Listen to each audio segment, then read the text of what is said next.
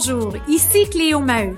J'accompagne depuis des années des entrepreneurs et des dirigeants dans la croissance de leur entreprise. La raison d'être de ce podcast est de faire briller leur parcours souvent atypique et de comprendre la différence qu'ils font dans la vie des gens. Dans cet épisode, nous recevons Christian Turgeon, président de BDG et associé. Vous découvrirez un investisseur passionné qui a trouvé son X en fondant sa propre société d'investissement privé.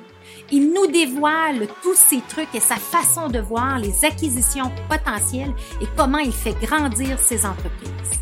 Bonne écoute.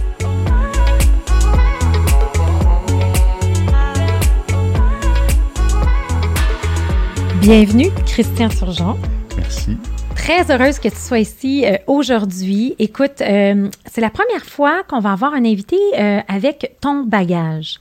C'est-à-dire que tu as fait, ben, puis tu vas nous raconter ton histoire et tout, mais ça va être super intéressant d'avoir ton point de vue sur la croissance des entreprises, la croissance des fonds comme tel aussi, d'investissement et tout. mais avant de débuter, moi, je me rappelle la première fois que je t'ai vu, c'était au à l'annuel du CA. Euh, de YPO. De YPO. On était là. Ouais, la première fois qu'on s'est vu. Puis j'ai adoré tous tes commentaires, tes interventions. C'était comme pratico-pratique, mais connaissant ton bagage, d'avoir cofondé euh, euh, BDG associé, tout ça, moi, je trouvais ça comme un peu intimidant, mais je me suis rendu compte que tu étais un homme de terrain, pratico-pratique. Il fallait que les choses bougent puis que ça avance. Fait que très heureuse de prendre ce temps-là aujourd'hui avec toi, Christian.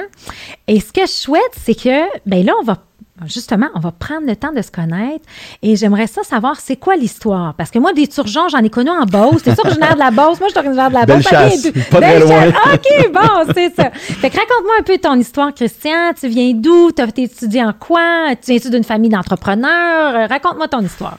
Écoute, euh, bon, il y a une belle chasse. Oui. Donc, Lévis, Saint-Jacques-Chrysostome, pour être plus précis. Oui, je connais ça. Donc, euh, demeuré là jusqu'à 15 ans, puis non pas d'une famille d'entrepreneurs, absolument pas. Ma mère est enseignante, euh, mon père était au niveau de gestion des opérations, euh, et puis j'ai étudié, euh, on a déménagé à Trois-Rivières quand j'avais 15 ans. OK. Donc, j'ai terminé mes études là en comptabilité.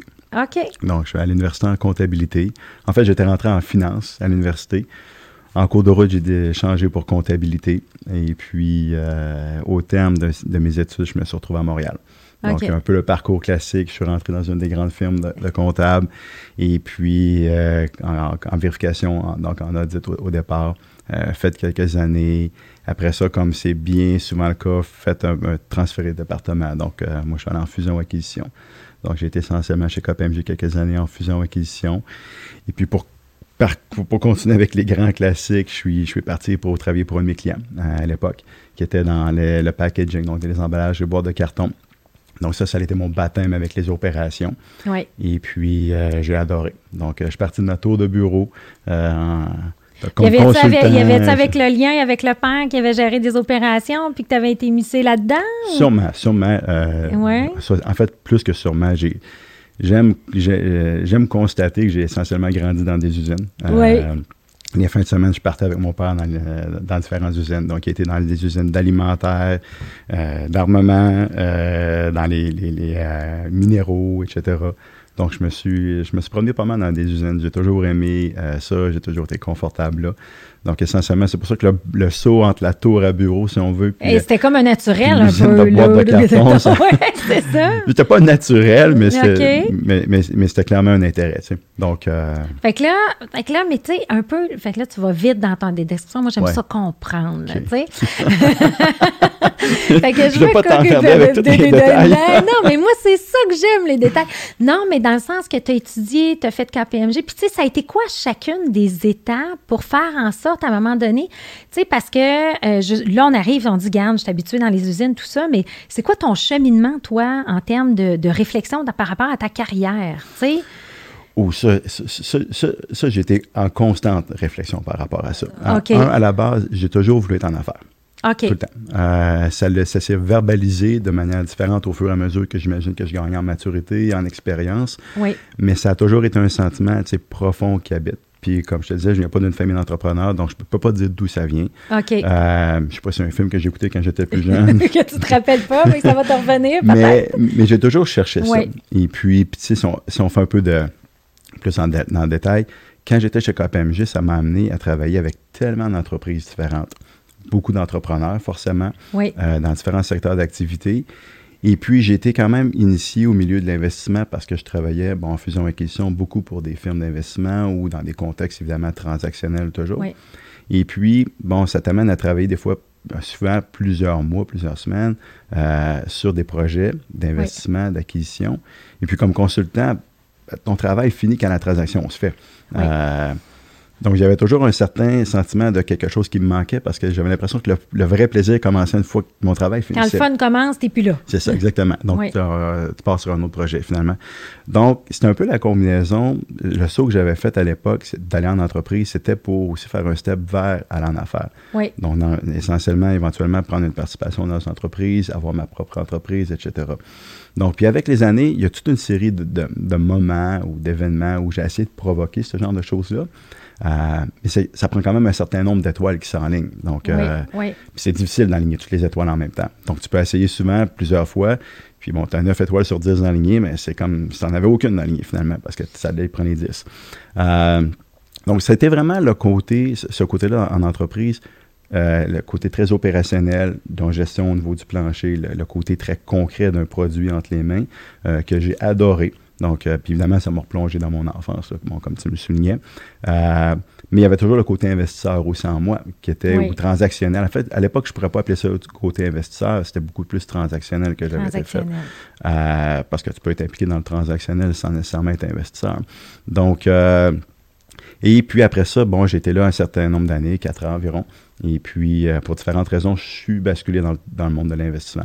Donc là, je me suis retrouvé à travailler coup sur coup pour deux grands gestionnaires de, fonds euh, canadiens qui m'ont amené bon, beaucoup à l'international, euh, en Asie, en Europe, beaucoup aux États-Unis également, où là, j'ai vraiment basculé dans le monde de l'investissement, dans différents secteurs d'activité, etc. Et puis, ultimement, il est arrivé un point de convergence où j'ai voulu dire, ben, je, je veux avoir, un, je veux réaliser mon rêve d'être en affaires. Et puis après ça, je me suis dit, bon, qu'est-ce que je peux faire avec ça? Bon, j'ai eu deux carrières, si on veut. Une carrière plus d'opération, puis une carrière d'investisseur. Ouais. Je me suis dit, oh, je vais combiner les deux. Donc, euh, c'est essentiellement ce qui m'avait amené d'ailleurs dans un fonds d'investissement euh, où on rachetait des, des participations dans des entreprises, etc., jusqu'à temps de vouloir bâtir ma propre histoire et puis, euh, ce qui a amené à la création de BDG en, 2014. 2014 déjà, wow. Puis qu'est-ce qui a fait que, euh, tu sais, là, je veux juste comprendre dans le parcours parce que tu as fait euh, quatre ans comme vraiment dans les opérations, à la gestion. Qu'est-ce qui a fait que tu es retombé dans un mode plus, tu sais, dans l'investissement, qui était une, suite logique, là, mais tu sais, de repartir des opérations puis t'en aller dans l'investissement à l'international? Ah, je dirais c'est probablement un, mix de, choses qui sont à la limite opportunistes ou, euh, euh, ou, juste le hasard. Non, pas le hasard, non, c'est vrai. En fait, c'est tout sauf le hasard. Un, le transactionnel, l'investissement, c'est quelque chose qui. Euh, moi, je dis toujours, c'est le plus beau métier au monde. OK, puis explique-moi pourquoi tu dis ça. Donc, essentiellement, c'est c'est extrêmement. Il y, a un côté très addictif à ça, dans, le sens que tu rends, tu es impliqué, il y a une effervescence dans une transaction, il, y a, une effervescence. Euh, c'est extrêmement stimulant intellectuellement. Euh, je suis quelqu'un d'extrêmement curieux. Donc, je, suis vraiment très curieux. Et puis, ce qui est bien dans, les, dans le transactionnel, c'est que tu, touches à tellement de choses différentes. Donc, tellement de types d'entreprises différentes, des gens différents, dans des géographies différentes. Donc, c'est c'est extrêmement emballant. Donc, tu as envie de rester là-dedans, tu as envie de vivre ça. C'est personnel. Donc, euh, mais ton X, tu sais, mettons, si je te dirais, tu sais, souvent on dit, mettons, c'est quoi ta, raison d'être ou c'est quoi ton X? Tu sais, si je te pose la question, Christian, tu sais, à travers ce parcours-là, toi, mm-hmm. comment tu sais où tu es sur ton X quand tu combines ton opérationnel avec l'investissement? C'est comme ça? Oui, donc quand, quand tu me parlais au départ, c'est que d'où venait l'idée, puis j'ai toujours voulu être en affaires, mais que ça s'est verbalisé de manière différente. Mais c'était un peu ça. À un moment donné, tu viens que tu le comprends. Euh, puis moi, c'est de bâtir. J'ai envie de bâtir, c'est ce qui m'anime. C'est essentiellement d'avoir une idée euh, qui part de manière plus souvent qu'autrement très nébuleuse. Donc, c'est des points d'ancrage, des choses que tu dis, ah, ça ensemble, il y a quelque chose à faire avec ça. Euh, dans notre jargon, on va l'appeler une thèse d'investissement, mais ça, ça prend différentes formes. Puis c'est essentiellement d'avoir cette idée-là, puis quand tu arrives à la profonde conviction que c'est une bonne idée, de juste vouloir la mettre en œuvre puis, de la voir se réaliser. Donc, euh, aujourd'hui, je la verbalise comme ça, mais je dirais que c'est vraiment une fois que j'ai vraiment parti la boîte, que là, je l'ai vécu pour vrai, que j'ai réalisé que c'était, que c'était exactement ça, finalement, que, que je cherchais. Ça m'a pris, bon, 15 ans avant de le trouver. Avant de le trouver. mais, mais, mais, souvent, c'est ça. Hein. Quand les gens arrivent à, à, à, fonder des business, à faire des affaires, c'est pas très loin de. de c'était comme s'ils étaient prédestinés à ça, mm-hmm. mais ils n'étaient pas capables de le nommer au début. Mais moi, j'aimerais ça parce que tu dis c'est comme addictif, ou tu sais, dans le sens qu'il y a comme un, espèce de feeling là, en, mm-hmm. merge, en la fusion-acquisition. C'est quoi des beaux deals ou des belles histoires que tu te rappelles de ça, d'avoir fait des, dans ta carrière? Là, tu sais, tu dis, hey, Oh mon Dieu, j'en ai plein. En fait, c'est plus souvent qu'autrement des, bonnes histoires, même si, même si parfois ça devient difficile ou ça devient mal. Mais c'est. Euh, je dirais. Je l'ai fait dans différents secteurs aussi. Ben, pas différents secteurs, mais dans différents rôles. Il y a une différence sans le faire comme opérateur, euh, comme conseiller, ou comme investisseur où ça devient ultimement ton propre capital ou encore le capital pour lequel tu es Là, toi, tu as porté tous ces chapeaux-là. Là. Oui, oui, oui, à différents moments, mais c'était le, le build, si on veut, la, construction de la carrière autour de ça. Oui, j'ai touché à ces différents rôles-là. Donc, la, la, dynamique est très différente d'une fois à l'autre. Euh, mais, tu sais, où j'en tire ma satisfaction aujourd'hui, c'est vraiment, à la limite, c'est même pas le côté investissement. Le, côté, dans le fond, investissement, c'est un prétexte on, bon, on, est qualifié comme investisseur, mais si on prenait les gens chez nous, autour de la table, puis on est juste entre nous, on ne se qualifie pas comme des investisseurs. On ne va pas se décrire comme des investisseurs. On utilise ce terme-là parce que c'est un terme qui est relativement généralement reconnu. Les gens vont, vont figurer ou vont penser figurer de vont comprendre qu'est-ce que ça veut dire. Mais tu sais, je mets mes, associés autour de la table, mes collègues, on se voit comme des bâtisseurs d'entreprise, peut-être de manière très prétentieuse, mais c'est, on, un, on bâtit notre entreprise, mais on, bâtit les entreprises dans lesquelles on investit aussi. Donc, c'est ça qui nous drive. C'est pas le côté investissement comme tel, c'est vraiment de dire on a une idée, on a un secteur d'activité, on a, un, pan de marché qu'on va adresser, qu'on veut construire une entreprise autour de ça. On va trouver une plateforme pour, euh, réaliser ça. Puis notre but, c'est juste de, voir cette plateforme-là grandir puis réussir. Donc, euh, ultimement, on va être on va être jugé ou on va être euh, évalué en fonction de critères d'investisseurs, si on veut mais c'est comme une finalité qui fait pas partie de notre quotidien. Ben, c'est comme euh, c'est comme le véhicule pour se rendre. C'est servir c'est le véhicule. C'est un contexte. C'est ça, c'est un prétexte, exactement, exactement. Ben, c'est intéressant, j'aime ça le voir de cette façon-là. Et euh, la limite, c'est quasiment, c'est comment je pourrais dire, c'est, euh, je veux pas dire, au lieu de choisir une entreprise, dans le fond, parce qu'il était à une, époque où j'ai décidé, je veux dire, je vais me trouver une plateforme, je vais, faire je vais, je vais, je vais l'acquérir, on va la bâtir, puis ça va devenir la plateforme pour faire. Mais, j'ai pris le chemin, à la limite, je ne veux pas dire le plus facile, mais ou par indécision de savoir quoi, mais je, on va en construire plusieurs au lieu d'en construire juste une. ben oui, c'est bon. Non, mais c'est bon. Puis en même temps, mais en même temps aussi, je trouve que ça combine un quand tu es dans un mode consultant, ben, tu es dans un mode aussi touche à tout. Il y, y, a ce côté-là positif de dire, mais regarde, je connais tous ces business-là qui ont tous des parcours différents. Euh, fait que, le fait d'avoir votre propre, vos propres compagnies d'investissement, ça vous permet quand même de, de, de, de faire ça. Puis, j'imagine aussi de créer une synergie entre les entreprises. Tout à fait. Fait que ça, on va y revenir. Mais euh, avant de. Fait que là, on part, fait que là, on part de, de, de l'entreprise manufacturière, on retombe dans l'investissement. Et là, c'est où que le déclic s'est fait pour décider de lancer ta. Tu sais, y a-tu, un moment précis que tu te rappelles de dire là, là, là, c'est à mon tour, là? Euh, oui, oui, oui. 26 décembre 2012. Mais euh, non, c'est. tu te rappelles de la date? Oh oui, je peux te rappeler, j'étais où? Non, mais c'est euh, essentiellement, euh, tu sais, quand je disais que je l'ai verbalisé de manière différente, c'est comme c'est quelque chose que tu as dedans de toi, qui se forme, qui se façonne avec le temps. Euh, et puis, tu sais, j'adorais, j'ai toujours aimé le milieu de l'investissement, bâtir des choses, mais j'ai réalisé qu'avec le temps, un élément qui me manquait beaucoup, malgré la carrière que j'avais qui était extrêmement passionnante et, bien reconnue, donc ça, ça, allait bien. Mais ce que j'ai réalisé, c'est que j'avais besoin de le faire pour moi. J'avais besoin d'écrire cette, cette histoire-là. Même si ultimement, ça voulait dire continuer à faire la même chose, à peu près. Euh, mais j'avais besoin pour le faire. Et puis, euh, c'est réellement, c'est le 26 décembre 2012 euh, où on a clôturé une transaction qui avait été extrêmement intense. Et puis, j'ai réalisé que j'avais toujours un sentiment ou une question en dedans de moi qui me disait pourquoi je suis pas l'autre côté de la table. Pourquoi je suis pas en train de le faire moi-même. Et puis, euh, c'était le, point de bascule où j'ai je vais le faire, je vais continuer, mais je vais le faire par moi-même. Puis là, le jour où tu décides de partir ça, comment ça fonctionne? Parce que tu es habitué de travailler avec des gros fonds. Alors là, tu pars ça, toi, de, quelle façon? Comment tu as trouvé tes associés? Je sais que tu as un gros réseau de contacts, là, tu sais. Alors, comment ça fonctionne?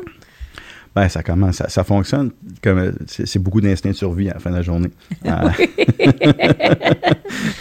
Dans le sens que comment, comment qu'on fait ça, je me rappelle ma première journée, euh, bon, j'étais chez nous, euh, les enfants sont partis à l'école ou à la garderie dans le cas du plus jeune, et puis, bon, ben, j'étais allé m'acheter un, un ordinateur. oui. Hein. fait que tu étais le premier. Là. Il n'y avait pas, parce que là, vous êtes, vous êtes des associés. Tu sais, tu as bâti, une, as bâti une super équipe, mais au début, c'est toi qui as eu cette idée-là, puis après, tu as formé l'équipe? Non, j'avais un associé à, à, la base, mais qui était, qui était, une, qui était une institution financière. Donc, c'est comme, okay. Mais. Euh, mais à la base, c'est commencé. Littéralement, ma première journée de travail dans ma, dans ma nouvelle vie, c'était littéralement ça. C'est pas une image. Donc, j'étais allé m'acheter un portable. Je l'ai ouvert. J'ai trouvé l'image sur l'écran drôlement intimidante. Il y avait uniquement l'icône de la poubelle en haut à gauche. et puis, c'est là que j'ai réalisé que j'avais pas le choix de réussir. oui, t'avais pas le choix. Donc, il fallait, il fallait que, je, remplisse l'ordinateur. Donc, à partir de là, c'est. Euh, ça a été, tu travailles sur tous les fronts, sur, tous les fronts. Donc, euh, c'est de bâtir la, bâtir la philosophie, euh, bâtir le, partenariat, les capitaux. c'est là que tu fais aller ton, ton réseau, tout le, le, goodwill que tu as accumulé à travers les années. Donc, et puis, c'est c'est comme, euh, je le qualifie beaucoup comme le jeu de serpent-échelle. Donc, euh, il y a des échelles, il y a des journées que tu, tu dis, OK, cool, puis il y a d'autres journées que tu prends le serpent. puis il y a le maudit serpent encore, 99. qui est encore là, des fois. J'ai l'impression de, l'avoir euh, tombé souvent sur cette case-là, parce que, bon, c'est pas. c'est pas une ligne droite. C'est hein? loin d'être une, ligne droite. C'est des pas par en avant, des pas par en arrière. Il y a bien des journées que c'est vraiment pas garanti que tu es en train de faire plus de pas par en avant que par en arrière. Mais au terme de. Ça a pris une bonne, une bonne année, je dirais, euh, avant que je puisse dire OK, on va exister. C'est ça, on va exister. Après ça, est-ce qu'on va exister pour que ça soit euh, que ça soit correct ou pas correct? Après ça, est-ce qu'on va bien exister ou pas? Donc ça, ça reste à voir. Mais pour dire que OK, parfait, on part. Donc euh, ça, a pris une bonne année. Une bonne année. Et là, juste pour le pour, pour, pour les auditeurs, aujourd'hui, on parle de combien d'employés dans l'équipe et de combien de compagnies? Ben, on, est, six ans plus tard, essentiellement. Donc, euh, puis pour, mettre un peu en contexte, nous, ce qu'on fait, c'est qu'on fait du rachat de participation majoritaire. Donc, n'importe quoi entre 51% d'une entreprise ou 100 euh, on est essentiellement beaucoup dans les entreprises, bon, on pas compris de l'origine de ça, mais beaucoup dans les entreprises manufacturières, euh, distribution manufacturière, transformation. Euh, et puis, donc, six ans plus tard, on est dans 11 entreprises établies de la Gaspésie jusqu'à Vancouver avec des places d'affaires un peu partout en Amérique.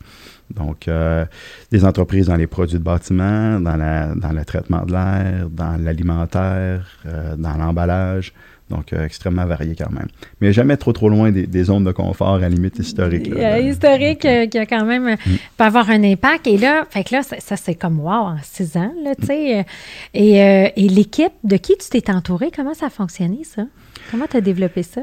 Ben, c'est, graduellement, ça, ça augmente. Hein. Donc, on a aussi, on, a une approche qui est quand même, c'est, quand même, on, bon, on dit de l'investissement, mais comme je disais tantôt, on, on, extérieurement, on parle d'investisseurs, mais quand on est plus à l'intérieur, on parle plus d'entrepreneurs ou d'opérateurs. Donc, on a quand même une, équipe qui est, je dirais, un peu atypique, en ce sens que on a, bon, on a des professionnels de la finance, comptabilité, mais beaucoup des gens qui ont des backgrounds d'entrepreneurs aussi. Euh, des gens qui ont eu des responsabilités euh, d'opération aussi. Donc, tu sais, le plancher des vaches, euh, si on veut, qui sont habitués, qui ont, eu cette expérience-là aussi. Et on a des gens, bon, évidemment, de, tous les tranches d'âge, donc on, a des gens plus jeunes, on a des gens plus seniors. Et puis, c'était, l'équipe s'est bâtie graduellement euh, en allant chercher des, bonnes personnes, des, gens avec qui j'ai eu l'occasion de côtoyer dans le passé. Euh, mais beaucoup, c'est une question de valeur puis de culture, si on veut. Puis, mais aussi cette flamme-là de bâtir quelque chose qui est, qui est extrêmement important. Qui est carrément votre raison d'être. Ah, littéralement. C'est, littéralement, c'est de bâtir quelque chose. Il faut que tu aies des gens qui t'entourent qui ont ce même désir-là. Ça, c'est le point de départ. Le point de départ. C'est, le point de départ. Ça prend cette flamme-là de dire j'ai besoin de bâtir quelque chose. Donc, à la limite, les gens qui, sont les, qui se sont joints à, nous en cours de route, euh, c'est des gens qui ont laissé tomber des, carrières qui étaient, euh, qui, étaient beaucoup plus sécuritaires dans une certaine mesure, ou qui du moins qui avaient un profil très différent, euh, mais qui ont été littéralement animés par ce désir-là d'embarquer dans quelque chose, puis, puis, d'apporter leur, leur contribution à, justement construire ce quelque chose-là. À construire ce quelque chose. quand on parle de... Euh, là, vous êtes combien d'associés? Vous êtes... Euh... quatre associés. Quatre associés, fait que c'est le fun, fait que, ça, fait que ça bouge. Puis là, je, comprends que vous êtes en hyper-croissance, là, dans le sens que vous avez le vent dans les voiles, là. T'es pas en train de... là, tu vois pas la poubelle sûrement sur ton ordinateur, là. Je suis convaincue. c'est ça, hein? Oui, hein, tu dois la chercher. Exactement, ça bouge. Effectivement. Euh, et puis, euh, là, j'aimerais ça justement parce que je pense que vous avez une approche très particulière. Puis, tu sais, j'aime ça, tu sais, quand on va juste sur votre site web, là, on parle de, de tu sais, c'est des investisseurs, mais à l'esprit entrepreneurial. Là, puis, tu sais, justement, c'est ça que tu es en train de nous parler. Puis, c'est quoi la différence ou c'est quoi l'impact? Tu sais, là, on a parlé de, regarde, ce qui est intrinsèque à vous, c'est de bâtir, mais concrètement, ça veut dire quoi? Ou, tu sais, c'est quoi la façon dont vous vous y prenez? Euh, tu sais, j'aimerais ça comprendre. Votre saveur à vous.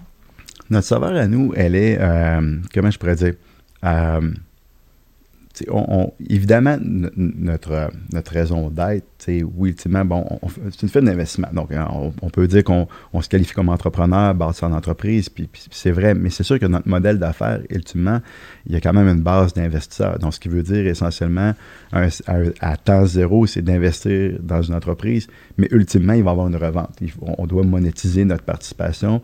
Puis, évidemment, l'objectif, c'est de monétiser plus que quand on a mis. Donc, essentiellement, générer un rendement euh, pour nos investisseurs, puis sachant que nous-mêmes, on est investisseurs, donc pour nous également.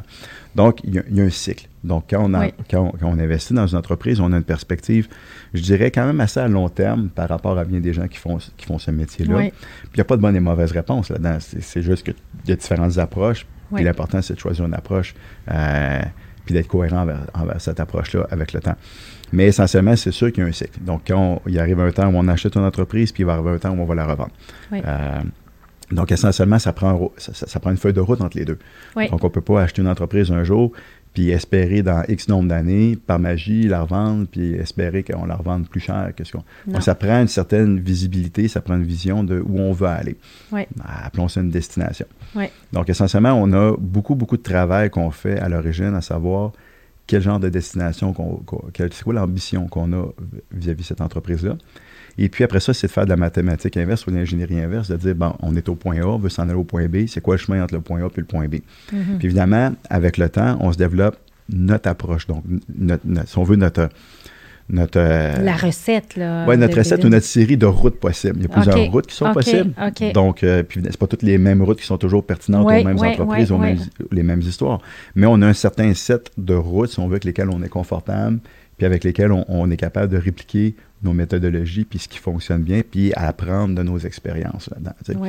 Ou à la limite, créer, même des synergies entre les routes, entre les entreprises, qui était un point que ben, C'est ça que je me dis, tant qu'avant, il doit y avoir tout le modèle de convergence ou de cohérence entre les, différentes entreprises, me semble que c'est une belle valeur ajoutée parce que je pense que ce qui est particulier à vous aussi, c'est qu'il y, a une belle implication. Euh, euh on parle de l'esprit entrepreneurial, mais vous êtes impliqué, vous êtes présent avec vos. On est très impliqué. Quand, quand on regarde, qu'on fixe justement cette destination-là, on regarde essentiellement, on ne veut jamais être positionné comme des spectateurs de ça. Donc, on aime se voir comme une extension des équipes de direction. Oui. Donc, on est très impliqué, tu as raison, euh, mais on n'est pas impliqué au niveau du day-to-day des entreprises. Dans le sens qu'on n'est pas impliqué dans les décisions avec les clients, les fournisseurs, les employés. Quand ça peut atteindre un certain niveau stratégique, oui, évidemment. Oui. Mais, mais on a des équipes en place qui sont là, qui sont autonomes, puis euh, à qui on a pleinement confiance. Puis souvent, c'est ça une partie de la valeur ajoutée qu'on a, c'est de compléter ces équipes-là ou les, les, mettre en place. Euh, mais essentiellement, on regarde toujours dans les plans d'affaires qui vont nous amener à cette destination-là, qu'est-ce qu'on peut prendre un peu sur nos épaules pour vraiment se voir comme justement l'extension de cette équipe-là? Donc évidemment, tout ce qui est très développement des affaires, développement corporatif, euh, là, on va en prendre beaucoup sur nos épaules, on va amener beaucoup de support aussi à cet égard-là. Donc, tu sais, les routes semblables, si on veut, d'une entreprise à l'autre, ça revient ça revient souvent à augmenter la capacité de production, expandre vers des nouveaux, euh, vers des nouveaux marchés géographiques, introduire des nouvelles lignes d'affaires, faire, de la consolidation, donc se positionner comme consolidateur dans une industrie et faire des acquisitions. Donc, c'est des choses qui euh, prennent, prennent des formes relativement différentes, tout dépendamment si on parle d'une entreprise dans le secteur alimentaire ou produits de bâtiment. Mais le fondement même de ces stratégies-là est le même dans une certaine mesure. Et ça, ça devient des zones dans lesquelles on est très confortable, puis on a l'expertise, puis on est capable de, littéralement prendre ça sur nos épaules ou d'en faire un bon bout si on veut, puis d'accompagner les entreprises là-dedans pour les amener justement vers, la croissance. Hein. exact, exact. Puis c'est pour ça que, tu sais, je vois tellement une cohérence, tu sais, quelque chose qui est une similitude dans, dans ce que je fais, dans le sens où peu importe l'industrie, il y a comme, à quelque part, une recette, là, où il y a des... il, y a des il y a des principes de base. Il y a des principes de base. Tu sais, le gros bon sens, là, tu sais, là, qu'on dit, mais garde, on va le mettre en place, ça sera d'avoir les bonnes personnes en bonne place, ça sera d'avoir la bonne stratégie, puis la stratégie, c'est une stratégie de, de consolidation, de, tu sais, puis après ça, dire comment qu'on l'exécute, comment qu'on supporte.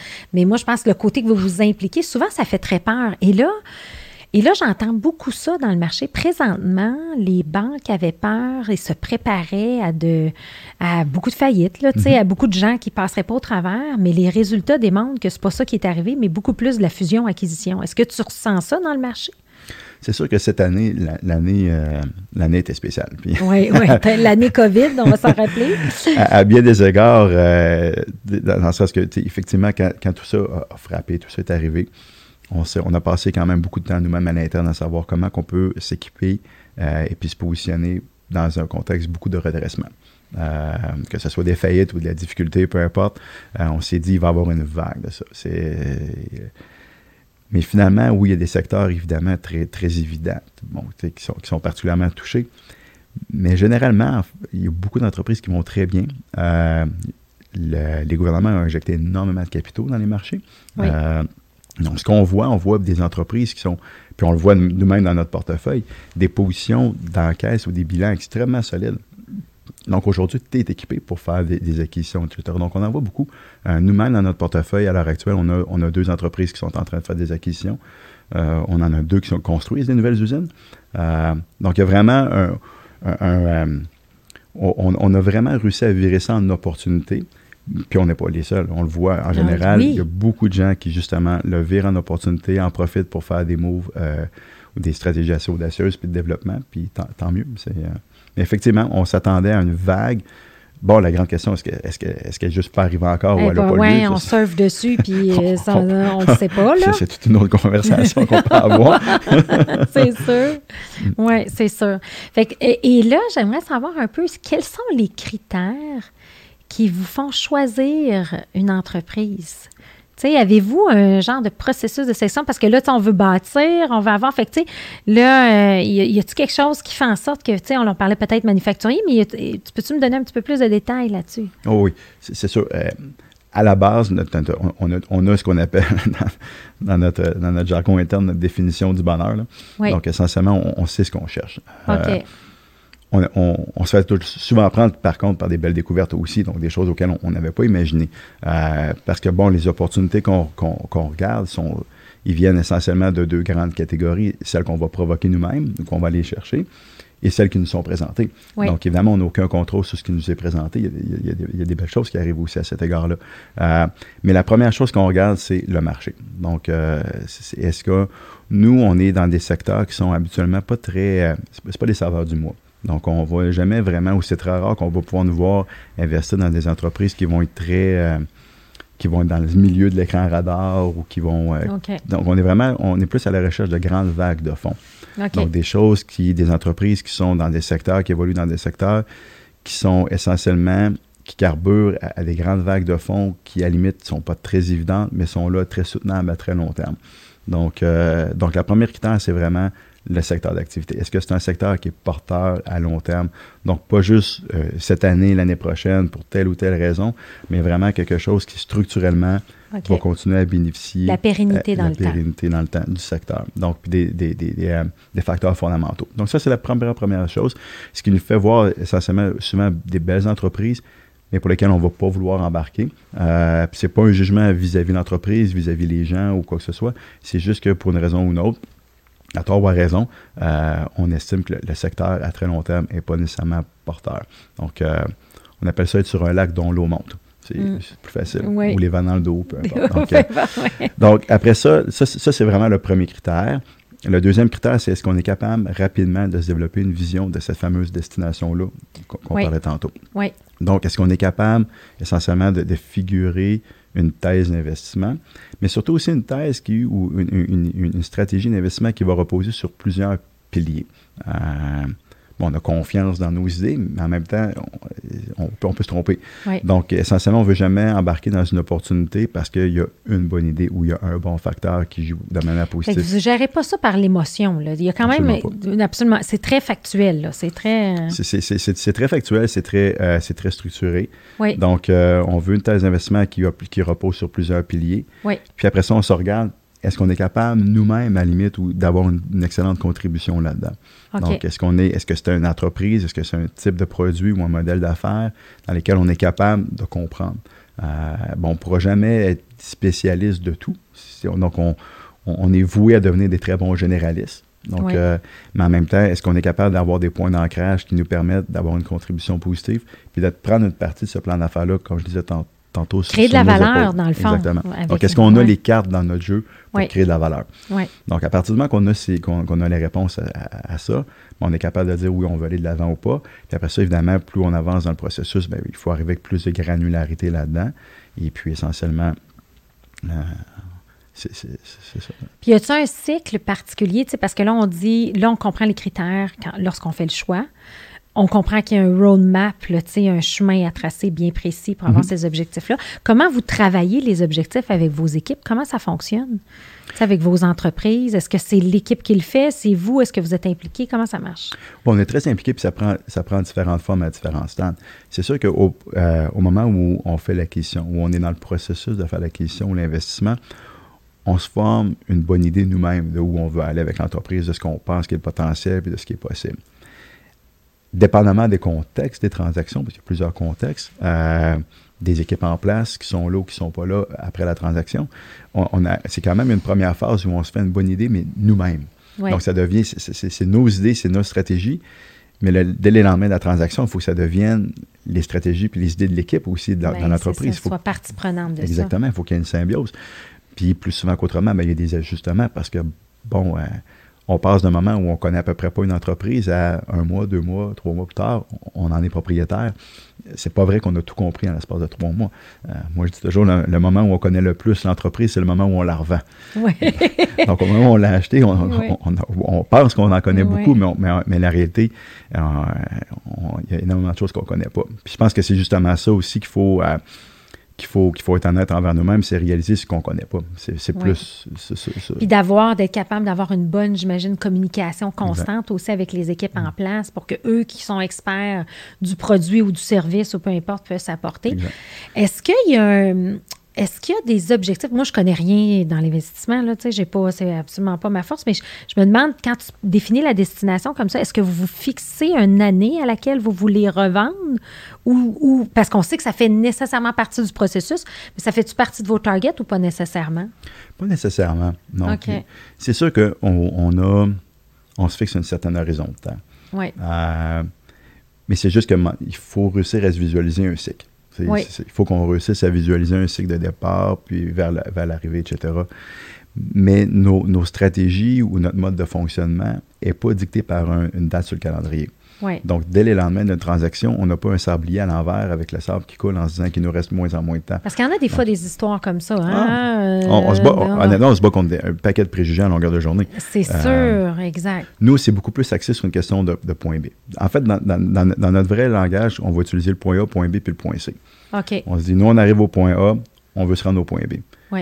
Puis quand on sera rendu au point B, on se posera la question, est-ce qu'on est les bonnes personnes pour l'amener du point B au point C? Si oui, on peut continuer au point C. Oui. Sinon, à ce moment-là, ça sera, ça sera le, euh, notre signe qu'essentiellement, c'est le temps de passer le flambeau à, à d'autres Oui. entreprises. Mais on a, on, a, on a, par design, structuré un- un- une infrastructure, si on veut, légale autour de, la- de- de- de- de notre entreprise qui nous amène à avoir un horizon, à la limite, assez long de temps. Donc, on n'a pas, euh, on n'a pas euh, l'expression, le, le- un fusil sur la tempe. On n'a pas ça. Donc, euh, ultimement, on a une durée de vie. Donc, c'est sûr qu'il va arriver un jour où il va rester moins de temps qu'il en restait. Mais la, la manière qu'on est structuré, on n'est pas forcé, par exemple, de revendre après un an, deux ans ou cinq ans, qui est souvent un classique de choses comme ça. Un classique, c'est ça. Ou comme, c'est ça, tu sais, dans le fond, le, mot gazelle ou hyper-croissance, ça veut dire doubler ton chiffre d'affaires de 3 mhm. à 5 ans. Euh, mais pas nécessairement. C'est que vous, vous voulez vraiment. Puis ça, je l'ai senti parce que j'ai eu la chance de parler justement à quelques-uns de vos présidents d'entreprise mhm. de circonstanciels. Puis c'était comme. Euh, ils se sentaient tellement bien accompagnés, tellement, tu sais, comme ils vous sentent partie prenante. C'est comme vous, vous êtes là avec lui, il est plus seul, isolé. Je pense mhm. aussi, il est très content d'avoir quelqu'un quelqu'un avec lui dans son équipe et tout pour, euh, pour, pour l'aider dans cette croissance-là. Euh, fait, qu'il y a pas, fait que quand on parle de cycle d'entreprise, et présentement, est-ce que c'est arrivé dans vos six années de revendre une compagnie déjà? Ou? Oui, c'est déjà arrivé, oui. OK. Oui, c'est arrivé. Et puis, essentiellement, c'était dans un contexte, une qu'on aura vendue, par exemple, c'est une entreprise dont la stratégie, c'était de la consolidation. Donc, c'était un marché extrêmement fragmenté. Oui. Où on se disait que l'entreprise en question, c'est une entreprise qui était justement de taille intermédiaire dans son marché. Donc, assez grande, assez grosse pour avoir une infrastructure pour se permettre de faire des acquisitions, puis elle-même faire la consolidation. Oui. Mais en même temps, il y avait un certain nombre de joueurs beaucoup plus gros qui, ultimement, pourraient vouloir euh, consolider cette entreprise-là. Donc, on s'est dit un jour, euh, essentiellement, on va faire les acquisitions jusqu'à temps essentiellement qu'on ait été consolidé nous-mêmes. Donc, essentiellement, on a fait deux acquisitions en, deux ans. Et puis, euh, en fait, la troisième qu'on a voulu faire, ça, ça l'a viré à l'envers. Donc, ils ont dit non, c'est nous qui, allons vous acheter. Et puis, euh, c'est ce qui est arrivé. Mais, euh, mais juste pour revenir sur un point, au niveau de l'accompagnement, notre approche qui était beaucoup plus long terme, puis qui est très, à la limite très opérationnelle, nous amène aussi à faire beaucoup d'investissements. Puis c'est vrai qu'il y a énormément d'interactions, mais cette interaction-là, c'est pas juste une interaction parce qu'on la sollicite ou, ou par habitude, c'est qu'on met beaucoup de, de, l'avant des projets quand même très structurants pour les entreprises. Donc, énormément d'augmentation de capacité. Quand je disais qu'on a, par exemple, c'est aujourd'hui deux entreprises qui construisent des nouvelles usines. Donc, c'est, on, investit quand même de manière très significative à tous les égards, en ressources dans les gens, dans les processus, mais aussi dans, le capital, dans les équipements ou dans, l'infrastructure. Donc, ça fait, généralement, les entreprises changent de manière quand même assez évidente, puis beaucoup. Mais c'est se donner les moyens des ambitions, là, un peu. C'est dire, c'est pas juste dire on veut, on veut pousser la machine, mais c'est dire on va vous accompagner, puis by on va investir. Exactement. Pour vous permettre d'y arriver. C'est pour ça qu'on a voulu structurer les choses sans, euh, sans s'imposer un horizon à court terme. OK. Parce que, bon, à partir du moment que tu fais de l'investissement, mais purement dans une optique de générer du rendement par l'ingénierie financière, euh, d'investir massivement en capitaux dans des facilités de production, etc., euh, ben, tu, travailles un peu contre toi-même dans une certaine mesure. Donc, ça prend du temps. Essentiellement, si tu construis une nouvelle usine, euh, ça ne se rentabilise pas du jour au lendemain. On, la baguette magique, elle n'existe pas. non, c'est ça. Mais en même temps, c'est ça qui fait partie de. Euh, de, c'est ça qui fait partie de bâtir. De là, là, tu bâtis réellement, par exemple. Et puis, si je me mettrais dans la chaise des, propriétaires, justement, qui embarquent dans, dans l'histoire un peu de BDG, comment tu penses qu'ils vivent ça? Au niveau des gens, des, sociétés en portefeuille? Oui, bien c'est ça. Chacun des, des, des présidents des, acquisitions qu'ils ont fait, ça a été quoi les changements sur eux? Ça a été quoi le fait de joindre à vous, en fait, euh, dans le portefeuille? Ben, il y a, probablement autant d'histoires d'entreprise, parce que les contextes transactionnels sont, différents. Euh, on peut racheter des fois des sociétés qui étaient détenues par des fonds d'investissement.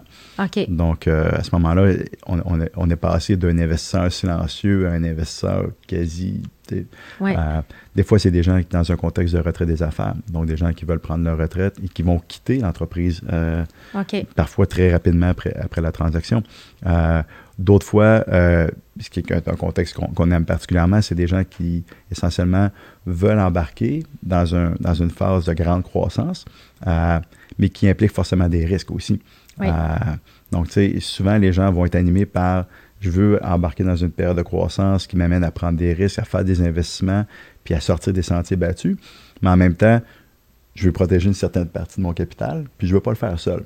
Donc ça, c'est un scénario qui, euh, il y a quand même, il y a, bien des scénarios dans lesquels on est confortable, mais ça, c'est un scénario qui est particulièrement agréable parce que tu as vraiment une équipe ou une base d'équipe du moins qui est là, des gens qui connaissent l'entreprise, qui ont une vision très claire de la destination justement où on peut aller, puis qui ont envie de le faire, mais il leur manque un peu le, petit coup de pied, si on veut, euh, pour sauter en bas de l'avion en parachute, si on veut, et puis de faire cette transaction-là par laquelle ils sont plus seuls à prendre les risques parce qu'on arrive, on amène l'expertise, l'expérience, puis euh, tous les outils qu'on peut avoir dans notre coffre, mais surtout faire la transaction leur a permis de sécuriser une partie du patrimoine qu'ils ont bâti pendant bien des années. Donc, il y a comme un poids qui part des épaules aussi. Exact. ça, c'est clairement un, ça, c'est des scénarios privilégiés dans une certaine mesure. C'est que tu as, un alignement d'intérêt, mais philosophique aussi puis un, niveau, un aliment au niveau de l'enthousiasme également. Exactement. Ben, c'est comme, là, là c'est vraiment win-win pour les mm. deux, là, les, deux les, les, les, deux parties. Fait que ça, c'est intéressant, oui. puis moi, en fait, beaucoup de mes entrepreneurs, c'est ça qui arrive, mm-hmm. dans le sens que, ils, ils savent exactement où ils veulent s'en aller, ils ont le vent dans les voiles, mais à un moment donné, euh, ils ont tout, tout tout est dans la business, puis là, il faut qu'ils sécurisent. Fait que ça, c'est une chose. Et là, euh, si on regarde un peu le, le futur de BDG, tu sais, fait que là, ça fait déjà six ans, là, mais c'est quoi la destination? C'est quoi le plan B puis le plan C pour BDG? Comment tu vois ça? c'est, comme je disais, le plaisir qui, nous anime, c'est, de bâtir. Oui. Donc, euh, on a, puis, puis, dans le fond, ce qu'on bâtit est à deux, à deux, niveaux. Donc, on a, on a un vrai plaisir, puis une vraie passion à bâtir les entreprises dans lesquelles on investit on a une vraie passion aussi à bâtir, puis un intérêt, puis un plaisir à bâtir BDG aussi. Oui. Donc, c'est sûr que de la même manière qu'on a une destination pour les entreprises, on a une destination aussi pour BDG. Mais cette destination-là se mesure, elle n'a pas d'horizon de temps. Donc, euh, donc ça, c'est un élément qui est quand même assez intéressant aussi, c'est que ça devient une, une, destination, si on veut, ou un plan B qui, qui, est à limite philosophique dans une certaine mesure. Oui. Donc, c'est essentiellement d'avoir une vision de de comment être encore meilleur dans ce qu'on fait, comment raffiner ça. Euh, et puis, tout, ce qu'on fait est, essentiellement basé sur une philosophie d'investissement, une certaine approche euh, à plusieurs égards. Et puis, c'est juste de continuer à creuser ça, puis devenir encore plus sophistiqué à cet égard-là, puis, puis, meilleur. Donc, développer énormément de processus, d'outils. Euh, donc, c'est. Fait que là, euh, on parle, euh, on, parle d'une. Est-ce que tu as, un, un, rêve de portefeuille d'entreprise euh, dans 10, 10, à 30 ans? Dire j'aimerais ça. Tu sais, là, on est, à, on est à 10, on veut ça être à 100? As-tu un objectif de croissance de ce, ce niveau-là? Ou? Oui, oui, c'est sûr qu'on a un objectif. On, a, c'est, sûr qu'on a un objectif. et puis, puis l'objectif est une question aussi de pouvoir continuer à se donner les moyens. Oui, oui. C'est que la euh, machine, c'est un, cycle aussi, la machine roule, exact. Exactement. Mais c'est sûr qu'on voit la, le créneau dans lequel on est, le type d'entreprise dans laquelle on investit, la, philosophie avec laquelle on, approche sans prétention qu'elle est nécessairement meilleure qu'un autre, mais elle nous est propre. Puis elle, correspond unique à vous, unique à vous. Oui, je ne sais pas si elle est unique à nous, mais elle correspond clairement à notre ADN. Puis, euh, puis c'est avec cette logique-là qu'on a bâti l'équipe également. Euh, on, a l'impression qu'on fait juste scratcher la surface de ce qu'on peut faire avec ça. C'était juste au début, tu es la pointe de l'iceberg du plein potentiel de ce modèle-là. Exactement, exactement. Bien, je le crois parce que je, c'est la première fois que je, on prend le temps d'aller, euh, de, comprendre ça. J'avais eu quelques conversations avec François et tout, puis je trouvais ça comme super intéressant, l'approche. Euh, parce que des fois, tu sais, justement, il y a une mauvaise presse et tout ça, mais là, je trouve c'est complètement unique. Moi, je le vois unique, en tout cas, de mon point de vue. C'est la première fois, c'est très unique, c'est différent. Puis, y a-tu quelque chose que tu aimerais qu'on parle, Christian, qu'on ne prend peut-être pas, les, les questions qu'on pose jamais, ou que tu aimerais ça parler ou élaborer? Non, mais je, la pose parce que, tu sais, moi, j'ai mes questions pour moi le comprendre, mais y a-tu quelque chose que, tu sais, quand on parle d'investissement, tu dis, garde, Léo, là, les gens, ou tu sais, peut-être pour des entrepreneurs qui souhaitent investir, je ne sais pas. Y a-tu quelque chose qu'on devrait discuter? Bien, il y a un élément que tu as touché il y, a, quelques secondes qui est intéressant, qui est, la. je, vais, utiliser le terme des préjugés. Oui. souvent, les gens ont une vue de ce que les investisseurs ou les firmes d'investissement sont. Euh, ou comment qu'elles sont, etc. Et puis ça, c'est, c'est pas évidemment, j'ai, plein d'exemples pour donner raison à ces, préjugés-là. Euh, mais tu sais, je dois avouer qu'on en fait, qu'on prend un certain plaisir dans la vie de tous les jours à, à, défaire ces préjugés-là. Donc, euh, il y en a beaucoup. Les gens nous voient beaucoup comme étant, c'est quand, quand on, est dans un processus transactionnel ou en cours de faire une opération, puis bon, évidemment, on a beaucoup d'interactions avec les propriétaires, les dirigeants, les équipes, etc beaucoup de, préoccupations sur est-ce qu'on va arriver là avec, en leur disant quoi faire, comment faire. Donc, euh, mm. donc il y a la possibilité d'être un investisseur très impliqué, mais sans tomber dans le day-to-day, puis, puis en respectant les gens, etc. Puis là, Donc, il y a beaucoup ce préjugé-là. Un autre préjugé qui existe de beaucoup, c'est le fait qu'on va arriver là, qu'on va couper toutes les dépenses, qu'on va, qu'on va essentiellement... Tout gérer de A à Z.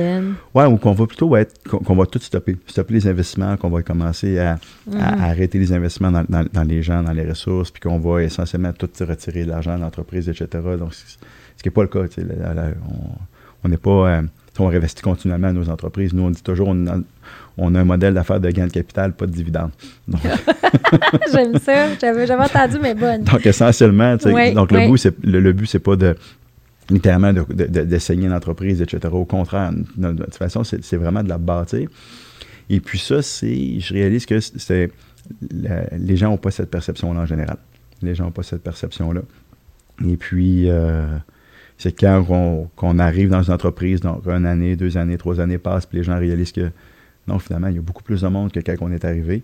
Euh, il y a beaucoup plus de capacité de production que quand on est arrivé. Il y a beaucoup plus de croissance, etc. Donc, c'est comme si vous donniez de l'oxygène à une entreprise, pratiquement. L'oxygène, des fois, les, entreprises sont à bout de souffle, mais là, oups, ils ont besoin du, petit coup de pouce. Fait que c'est intéressant, ça. Ouais, ben, oui, oui, oui. C'est une très bonne analogie dans, dans dans, certaines, euh, dans certaines situations. Mais des fois aussi, c'est que on arrive aussi, quand je disais, on, est des, euh, on est on est voué à des bons généralistes. On voit énormément d'entreprises. On en voit, on en visite à tous les semaines. Donc, avec le temps, on a quand même une capacité d'observation, puis on est capable de voir, en fait, essentiellement, de, de, voir, reconnaître certains patterns de ce qui fonctionne, ce qui fonctionne moins bien. Donc, euh, ça amène quand même euh, beaucoup d'insights au niveau des entreprises. Euh, on prend par exemple, je ne sais pas, on veut croître aux États-Unis, on veut se déployer aux États-Unis, ouvrir de nouveaux marchés. Donc, quel réseau de vente on va prendre, quelle est l'avenue qu'on va prendre? Donc, nos entreprises sont tous en train de passer au travers de certaines phases-là. Mm. Donc, des fois, c'est euh, ça amène soit du nouveau souffle ou de l'oxygène, mais surtout des, des pistes de réponse. Donc, oui. Oui, au lieu de dire, ben, tu sais, c'est d'apprendre des expériences aussi, parce que vous, vous avez ce pôle-là, vous avez cette connaissance-là. Oui, puis on crée beaucoup aussi d'interactions entre les sociétés aussi. Donc, euh, les entreprises, jamais ils sont les seuls à vivre un enjeu ou, à, devoir répondre à telle ou telle question. Donc, on favorise énormément les échanges entre les sociétés aussi. Donc, ça crée un écosystème qui est un concept auquel on croit énormément. Puis, on a, on a, on a un avantage de pouvoir bâtir un écosystème à plusieurs égards. Euh, parce que, bon, il y a BDG dans le milieu, donc il y a l'écosystème des gens de l'entreprise comme tel.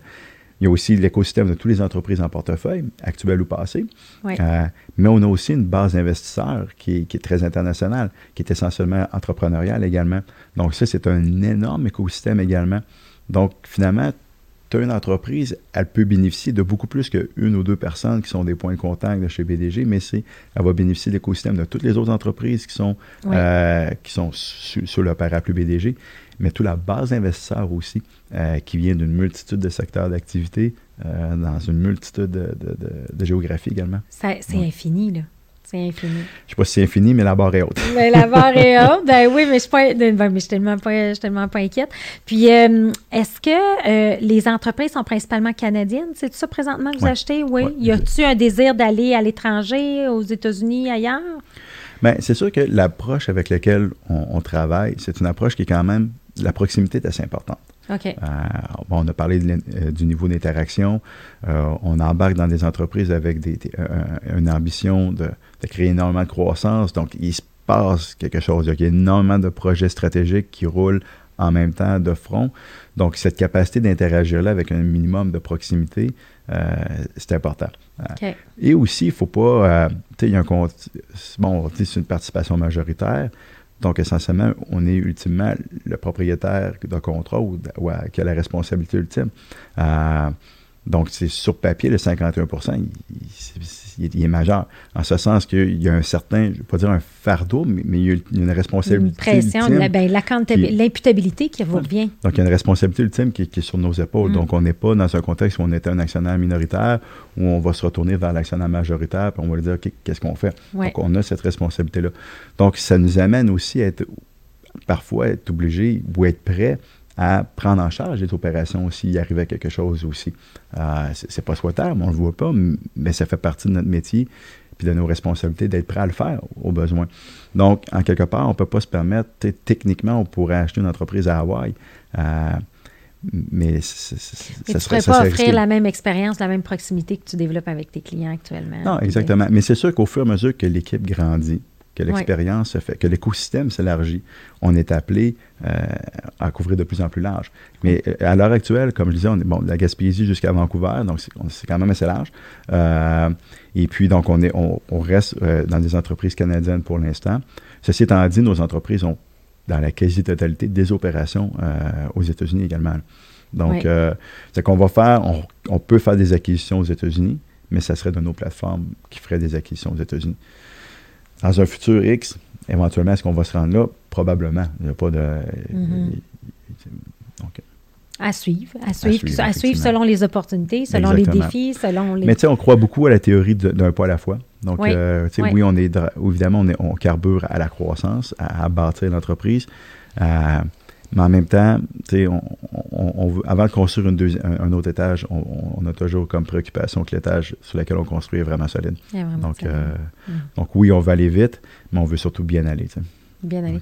Oui, c'est ça, bien le faire et non pas le faire vite pour le faire vite. Est-ce que tu parce que ça me fait penser, là, j'avais une question. Le, ce serait quoi le conseil? sais, parce que tu as occupé plusieurs sièges, tu as comme as plusieurs angles, et là, finalement, après toutes ces années-là, c'est, ta business. Là, mm-hmm. fait que, mais quel conseil que tu aurais à donner pour un entrepreneur qui hésite, justement, qui est dans ce processus-là? Parce que je suis sûre qu'il y en a plein d'entrepreneurs. Quel est le bon moment pour moi de, de m'en aller vers des gens comme vous? C'est quoi les conseils que tu auras donnés à ces entrepreneurs-là? Chaque. La, la réponse est différente d'un entrepreneur à l'autre parce que chaque personne va être animée de manière différente. Euh, il y en a qui vont être, quand je regarde les entrepreneurs avec lesquels on, travaille, parce qu'on travaille avec énormément d'entrepreneurs, on, se retrouve malgré nous, en fait, heureusement, même plus souvent qu'autrement, à accompagner beaucoup de ces gens-là. Donc, il y a des choses qu'on fait aujourd'hui, des opérations sur lesquelles on travaille, sur lesquelles on a commencé à travailler il y a trois ans, et même plus des fois. Euh, donc, sans nécessairement rechercher ça, on se retrouve souvent à accompagner les gens oui, Ben oui, Donc, ben essentiellement, on vient qu'à à reconnaître un certain nombre de traits de caractère, mais les gens sont animés par des raisons différentes. Il y en a des fois, ça va être beaucoup par, animé par la sécurité financière. Oui. Donc, euh, d'autres fois, ça va être pour les questions de partage de risques. Euh, des fois, ça va être essentiellement purement drivé par des ambitions qui sont telles que ça prend un partenaire financier, donc, donc tu n'as pas le choix dans une certaine mesure. Euh, donc, il y a plusieurs raisons qui animent. Donc, euh, je dirais que quand moi, je vois les gens ou qu'on a l'occasion de contribuer à ces réflexions-là, puis souvent, ça devient des relations assez personnelles, ce que je vois souvent, c'est que les gens, des fois, ne s'avouent pas les vraies raisons qui les, cherchent. La vraie motivation. la vraie motivation. Puis souvent, ce que je vois dans les cheminements, c'est justement les gens vont... Euh, vont avoir plusieurs raisons à différents moments. Donc, euh, mais c'est essentiellement de, réussir à savoir ce qu'ils cherchent pour vrai. Tu sais. Euh, puis vous devez les aider aussi dans ce processus-là, j'imagine. Tu sais, de, parce que c'est pas, pas évident. Sais, souvent, c'est comme. Euh, ils ont bâti quelque chose, ben, à un moment donné, il y a une réalité. mm-hmm. Si tu n'as pas de relève dans ton entreprise, ben, il faut, faut, que tu penses à qu'est-ce que tu vas faire pareil, puis tout ça. Fait que c'est comme un cheminement aussi. Oui, puis il y a plusieurs niveaux de réflexion, puis il n'y a, pas a pas des bons niveaux, des moins bons niveaux. Mais comme tu viens de dire, souvent, il y a une question de relève. Mais, en même temps, ce raisonnement-là présuppose que le chapeau opérateur et le chapeau actionnaire est le même. Euh, mais c'est pas tout le monde qui voit ça nécessairement avec le même chapeau. Vrai. On, peut très bien voir euh, une entreprise en disant mon chapeau d'opérateur n'est pas le même qu'actionnaire, donc je peux très bien décider que je m'en vais, puis j'ai pas de relève, trouver une relève, mais essentiellement garder l'actionnariat. Ou du moins, des fois, je peux juste ne plus être confortable d'un point de vue patrimonial, d'avoir l'actionnariat, mais d'un point de vue opérationnel, j'ai encore plein de plaisir à le faire. Donc, euh, et ça, euh, dans nos entreprises, on a toutes ces histoires-là. On a des gens qui ont voulu laisser aller l'actionnariat de leur entreprise pour des raisons de, sentiment de responsabilité euh, ou de protection financière mais qui, d'un point de vue opérationnel, n'ont aucunement envie de s'en aller à la maison ou de faire d'autres choses. Ben, c'est ça le défi, exactement. Puis là, ben, eux autres peuvent trouver, j'imagine, une entente avec vous, là, mhm. avoir quelque chose de se sentir, parce que il y en a combien d'entrepreneurs que c'est leur vie, le travail? Ah, mais il y en a beaucoup, mais il y a aussi souvent, tu parlais de conseils tantôt, une, chose que je vois, c'est que les gens souvent cherchent des réponses qui n'existent pas nécessairement. Euh, tu sais, des fois, on travaille avec des gens où on va passer beaucoup de temps à négocier une entente, puis les gens pensent essentiellement qu'ils vont vouloir rester un an, puis après ça, un an, ils ne voudront plus, puis finalement, ils veulent rester encore. Ou des gens qui disent, euh, moi, je suis prêt à rester deux, trois, quatre ans, puis que six mois plus tard, ils font des X sur le calendrier. Donc, euh, c'est pas c'est pas qu'ils ont changé d'idée nécessairement, mais c'est juste que tu peux pas nécessairement savoir comment tu vas être confortable ou inconfortable dans une situation tant que tu l'as pas vécu. C'est comme un moment donné, c'est un peu ça, il faut, faut, faut que tu acceptes que euh, le futur, tu le connais pas. Puis comment tu vas te comporter dans le futur, tu ne le sais pas. Euh, parce que, veux, veux pas, qu'on commence à travailler avec des gens, si on parle d'entrepreneurs qui vont rester dans les, dans les entreprises, comment la relation va évoluer, on ne le sait pas. Donc, c'est on est dans une situation où on se marie presque le premier soir. C'est ça. Puis il faut que vous soyez prêts à toute éventualité, dans le fond. Mm-hmm, tout à fait. Tout, à fait. OK. Mm-hmm. c'est quoi des belles histoires à succès, justement, des six dernières années? Là, des, des, des, des, des, une belle fierté là, que vous avez là, de choses qui sont arrivées? Y a-t-il des histoires qui te viennent en tête? Ah, j'en ai, une longue liste. Euh, j'ai beaucoup plus de, de, fierté que d'autres choses. Rien n'est parfait, mais, mais je regarde les six dernières années avec énormément de gratitude. Puis euh, beaucoup de. Beaucoup de beaucoup de ressenti d'avoir bien fait les choses, mais beaucoup de chance aussi. Mais des, choses, on a des histoires qui sont euh, particulièrement fières où essentiellement des entrepreneurs de qui on a racheté des entreprises qui sont ultimement devenus investisseurs chez nous. Donc, euh, ça, euh, c'est pour nous une grande fierté. C'est des gens qui essentiellement nous ont nous ont cédé, si on veut, nous ont vendu l'entreprise qui ont passé des années à bâtir parce qu'ils pensaient euh, qui faisait un bon mot évidemment pour eux autres, mais que c'était un bon, une bonne étape pour l'entreprise aussi, qui ont vu ce qu'on faisait avec l'entreprise, puis qui se disent Waouh, euh, c'est bon. Donc, je veux investir pour justement continuer à travailler avec eux autres euh, dans le futur. Donc, ça, c'est sûr que c'est une belle boucle. Donc, des gens essentiellement qui vont qui deviennent vendeurs, mais qui en même temps deviennent partenaires avec nous pour, pour d'autres entreprises. C'est très gratifiant. J'avoue que ça, c'est tout un c'est tout mm. qu'un succès. Euh, y a-t-il d'autres choses que tu aurais aimé qu'on parle, qu'on n'a pas adressées aujourd'hui? Euh, non, en fait, je, relance la question. la question. ben moi, en fait, je pense qu'on a bien couvert tous les sujets. Il y avait, tu sais, moi, en fait, ce que j'ai trouvé intéressant, Christian, c'est que, un, l'approche que vous avez. Moi, je la considère unique. Euh, l'approche unique, l'approche humaine, l'approche humaine et entrepreneuriale. Euh, puis on gagne à vous connaître euh, parce que moi, j'ai eu la chance par contact de, de, savoir exactement qu'est-ce que vous faisiez, mhm. mais on gagne à vous connaître parce qu'il y en a beaucoup d'entrepreneurs que je connais qui sont qui se sentent seuls, qui sont pris, qui, qui ont des super belles business avec un gros potentiel de croissance, mais qu'à un moment donné sont essoufflés. Puis moi, c'est mhm. comme ça je l'amène, qui amène l'oxygène. Fait que merci, euh, merci d'amener de l'oxygène aux entrepreneurs du Québec et de Canada, euh, évidemment. Donc, euh, merci de ton temps. Merci d'avoir partagé en toute transparence. c'est le fun de voir ce point de vue-là de quelqu'un très pragmatique, mais tout en étant très humain envers les gens. Donc, merci infiniment, Christian. Merci, ça fait plaisir.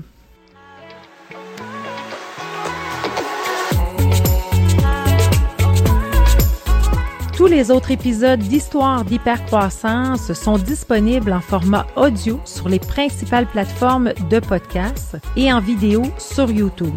Pour du contenu exclusif, rendez-vous sur la page LinkedIn Hypercroissance ou sur le site hypercroissance.com. Au plaisir de vous y retrouver très bientôt.